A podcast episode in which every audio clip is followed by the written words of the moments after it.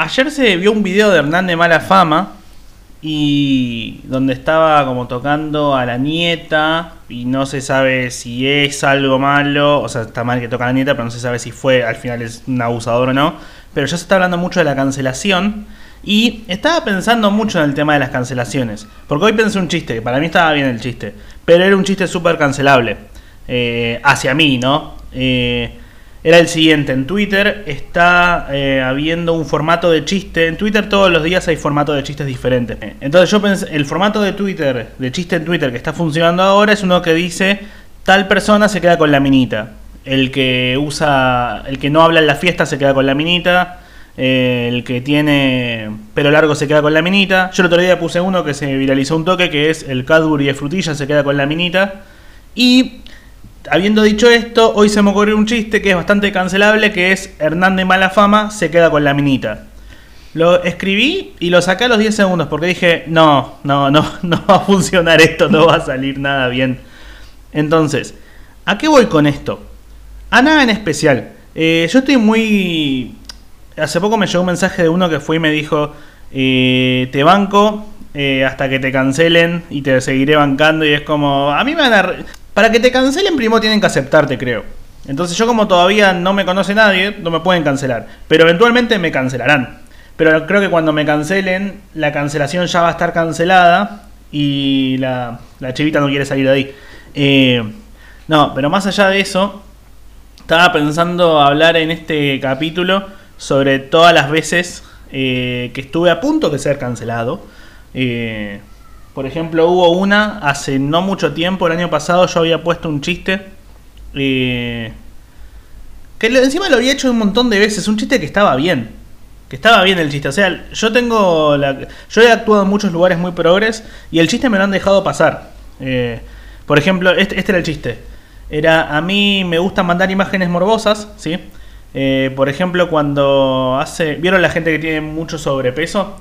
Y de repente lo baja y le quedan los colgajos eh, y se lo sacan, bueno, yo no me lo sacaría. Yo lo, usaría para taparme en invierno. ¿Sí? Onda, llega, llega el frío, estás en tu casa con tu pareja y eh, te dice, bueno, prendés la estufa, no, toma mi espalda, ¡pra! Y te tapas. Cuestión, lo, lo, venía haciendo hace como tres años. El año pasado, un día X, un sábado creo, había publicado un video actuando en Mar del Plata contando ese chiste.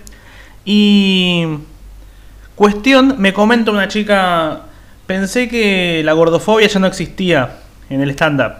A lo que le digo, claramente no estás viendo mucho stand-up últimamente porque está más vigente que nunca, o sea, no más vigente que nunca, pero se sigue haciendo.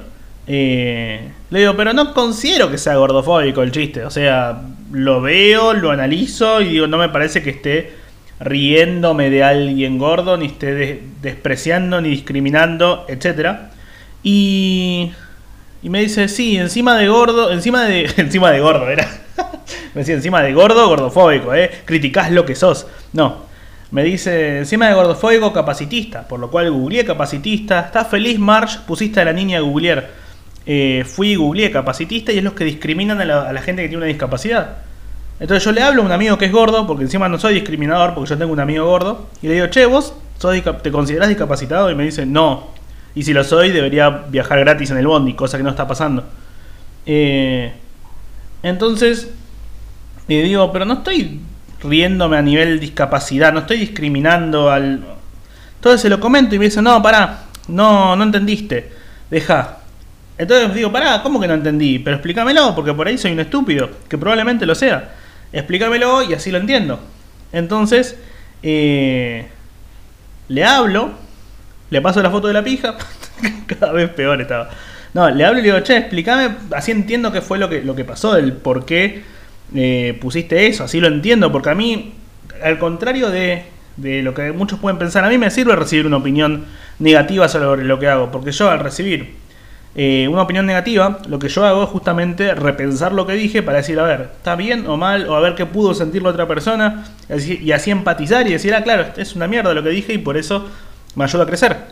Cuestión me dice, no, lo que pasa es que yo eh, tengo muchos familiares que tienen sobrepeso y tienen colgajos y al, caminar se rozan los colgajos y se paspan.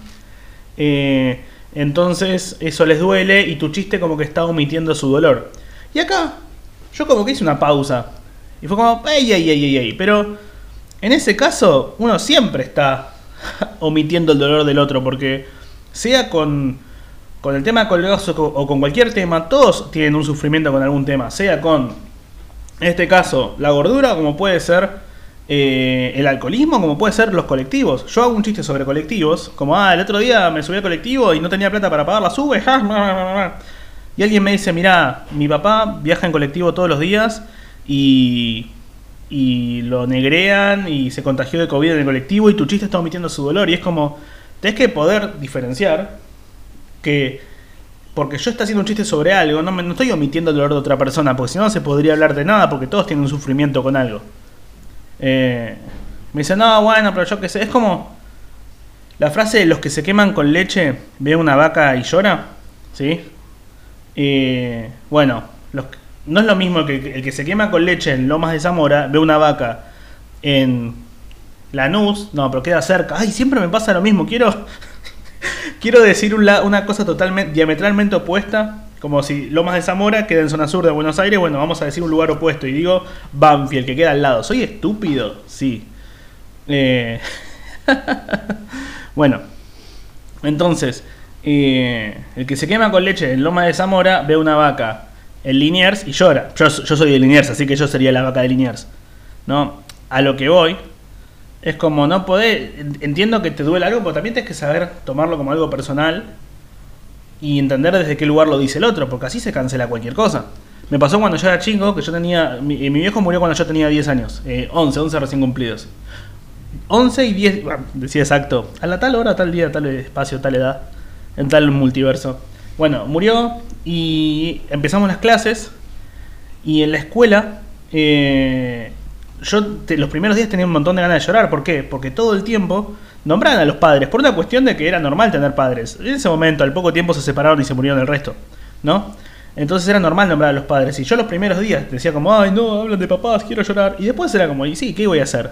Eliminarla. No, no es como en Twitter que vos podés poner que no te aparezca cierta tweet con cierta palabra para evitar los spoilers. Eh, entonces yo decía, bueno, no, voy a eliminar a todos los que dice la palabra papá. O papa. Hice pastel de... Mm, mm, mm, Chistazo. Bueno. Y me lo banqué, yo qué sé. Y al poco tiempo una compañera, esta compañera, era, éramos la cámpora. Bueno, una, una compañera de, grado iba a ser eh, hermana. La mamá iba a tener un hijo y nació y murió. Entonces ella estaba re emocionada, ya tenía nombre, bla, bla, bla. Cuestión, se murió el, hermano recién nacido y, y, al poco tiempo empezaron a hacer una cosa súper... Eh, iba a decir homosexual y fue como, no, Lucas, ¿qué estás haciendo? Y a hacer una cosa de asambleas en la escuela, en los grados, para que cada uno hablemos de nuestros sentimientos y qué nos jodían de los, de los demás, qué nos pasaba con lo que decía el otro. Cuestión, eh, una, uno, la chica esta fue y dijo, a mí me molesta porque Lucas hace muchos chistes oscuros y cada muchos chistes oscuros y haga chistes sobre la muerte me hace acordar a mi hermano que murió y eso me duele. Y fue como, sí, Negri, pero yo estoy haciendo chistes para superar mi dolor. No puedo pensar tanto en el tuyo ahora, ¿entendés? Entonces que yo hago un chiste sobre lo que me pasó a mí y mi tema no es para reírme de tu hermano muerto, que bien muerto está. ahora sí, bien muerto está ese pelotudo, ¿eh? ¿Qué pasó? ¿No le llegaba el agua al tanque? No, no le, no le dije eso. No sabía esa, esas frases en ese momento está bien ponerse en el lugar del otro, pero también el otro tiene que poder ponerse en el lugar de uno y así entender como, che, desde qué lugar te dicen lo que te dicen y de qué lugar decís lo que decís. Pero igual las redes sociales tienen un poco eso, que los chistes... Se habla mucho de la cancelación porque justamente uno no sabe quién... Primero se ve lo que dice la persona y después se ve quién es la persona. Entonces, vos ves que alguien puso algo que te parece nazi, aunque sea un chiste y le parezca gracioso hacer un chiste nazi, y vos, si no te dio risa, vas a ver a un nazi y después vas a ver a la persona que lo dijo. Entonces vas a decir, a ver, ¿quién es el nazi que dijo esto? ¿Qué se llama Juan? Listo, Juan es un nazi porque dijo esto. La gente lo que hace en las redes es primero ver lo que pones y después de que ver lo que pones, después dice a ver quién es el pelotudo que dijo esto. O mejor dicho, este es un pelotudo, se llama Juan, o se llama Lucas, etc. Pasa con los chistes, con todo. Entonces alguien va a poner un chiste medio horrible y si no te conocen van a ver ese chiste y después van a ver quién sos. Entonces yo hago un chiste de pedofilia, van a decir, mira, un pedófilo que se llama Lucas. No sé si me estoy poniendo en el mejor lugar en este momento. las redes tienen contexto. Al revés, las redes no tienen contexto. No tienen un contexto. Entonces la gente ve las cosas en cualquier lugar. No saben quién sos, no saben de dónde saliste, de dónde, de dónde creciste, por qué decís lo que decís. Ven lo que decís y después asumen por qué lo dijiste. Eh, los shows son diferentes. Por ejemplo, a principio de año hice mi show en, el Centro Cultural Matienzo, mi unipersonal, y estuvo muy lindo. Estuvo muy lindo el show. Eh, y en un momento me salió un chiste improvisado ahí que se me ocurrió en el momento donde yo hablaba sobre. Hacía un chiste de pedofilia. En el que el chiste era: si te tocas con voz, no. Con voz de chico no es pedofilia, porque es como. No cuenta, ¿no? Y me salió a decir: o sea, con voz de chico me refiero a con una imagen tuya de cuando sos menor. No me refiero a con voz de chico, onda con. como. Hola chicos. Ese es Mickey, pero. sos pedófilo y. yo, yo de chiquito siempre me calentaba viendo Disney. Pero cuando, con voz de chico, onda como. Eh, Hola chicos. y ahí empecé a pensar, ¿qué es lo que le. Y empecé a joder con la gente en vivo, ¿qué es lo que le calienta al pedófilo? ¿La, ¿La voz, el que sea menor o o la inocencia. O sea, un pedófilo se calienta con alguien menor, pero que está recurtido, como que las revivió. Onda que estén cogiendo y el menor vaya y le diga: Mirá que por más que empujes, la verga no crece. Y yo, eso, por más de que a mí me da risa, eh, no lo puedo poner en las redes. Y un poco está bien, hay cosas que no tienen que estar en las redes. Si bien esto va a estar después subido a Spotify y por ahí lo están escuchando, eh, y estás diciendo, pero es una paradoja espacio-tiempo que yo que esté diciendo que no tiene que estar en las redes, pero lo estoy escuchando de alguna red. No lo sé. Hoy vi un video en YouTube que en el que hablaban sobre cuánto tiempo la gente ve las redes sociales. Eh, cuánto tiempo la gente se la pasa viendo las redes sociales y ahí daban cuatro opciones, multiple choice. Y uno decía 10 minutos, una hora, dos horas o 5 horas. La mayoría votó 5 horas, la respuesta real era 2 horas y algo. Y uno dijo, ¿qué? Y decían, no, bueno, ¿sabías que si pasás toda tu vida eh, mirando una, dos horas al día de las redes sociales, en total usaste tu... Eh, casi 5 años de tu tiempo los aprovechaste, los usaste en las redes? Y yo veía esto y el que decía, el que le dijeron este dato dijo, no, qué horror. Y fue como, ¿cómo qué horror? Yo qué sé.